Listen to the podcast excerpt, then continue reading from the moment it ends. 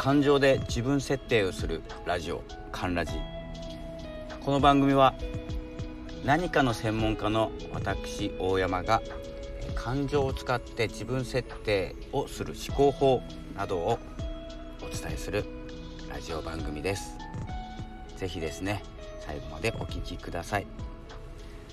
はいということで、えー、今日も始まりました「カンラジ」なんですけれども「カンラジ」が広がるかどうかわかんないんですけどもちょっと縮めてみました、えー、このラジオはですね自分設定しましょうということでえ自分の設定方法感情で自分設定をできますよというですねご説明解説などをしております。これですね雑談を含めておりますので毎日ですね気軽に配信してますのでまあ、はい気軽に聞いていただければと思います。そしてですね、え一応編集なども、えできそうなんですけどあまりですね得意ではないものですからちょっと噛んでしまったり間違ってしまったり本当に間違ってしまった場合は編集しますがそれ以外はそのまま、えー、ライブのように配信していこうと思います、えー、慣れてくればですね10回に1回ぐらいはライブ配信を考えております、えー、今日の自分設定なんですけれども、まあ、これも思考法考え方ですので、少し気をつけてほしいのが、まあ、目指す生き方ってあると思うんですけどまあ、簡単に言うとかっこよく生きるとか可愛く生きる優しい人になるとかなんですけど、えこれをですね、え理想を掲げてしまうと苦しくなります。ご注意です。理想を掲げるのと何かを何かで生きるかっこよく生きるとか可愛く生きるとかとはちょっと違うんですよ。それがですね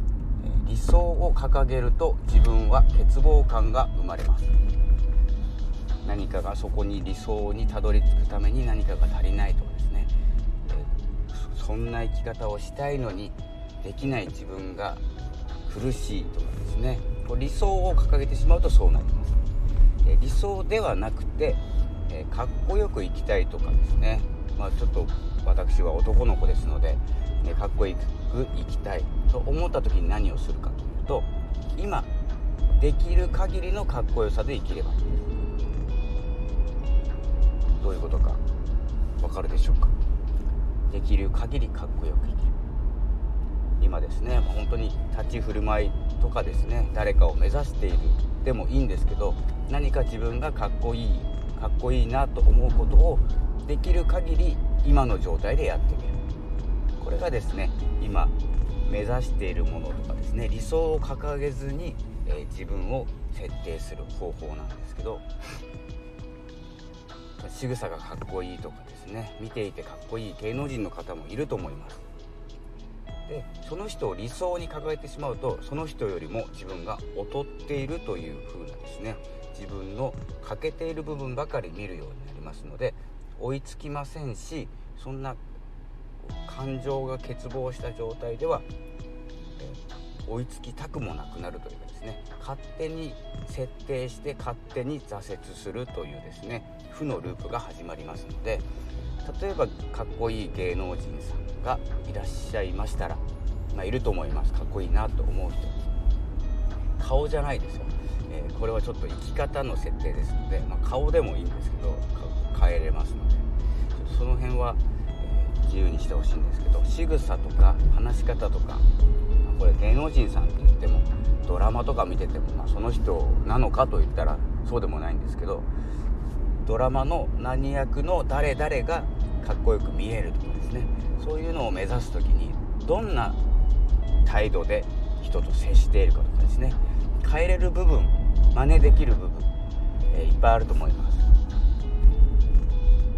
の生き方の部分をまずですね、えー、ポイントが今できる精一杯で真似してみるということが、え今日の自分設定になります。間違ってもですねその人が理想とか言ってですね理想像をですねもう遠いところに大きく掲げてしまうと理想からいつも自分は欠けている状態、まあ、その人を理想を掲げた人を追い抜くということはまずありえませんので目標を持つことも大事ですし目的も大事なんですけれどもこの理想を掲げ方少し間違ってしまうと自分が逆に進めなくなるという設定をしてしまう場合がありますのでご注意ください。というですね今日は3回目のラジオになります。もう少しですね、簡素化というかですね、まあ、簡単にご説明できればと思いますので、えー、雑談形式でどんどん数を積み重ねていきます。できればフォローの方もよろしくお願いいたします。それでは午後のラジオこの辺で失礼いたします。ありがとうございました。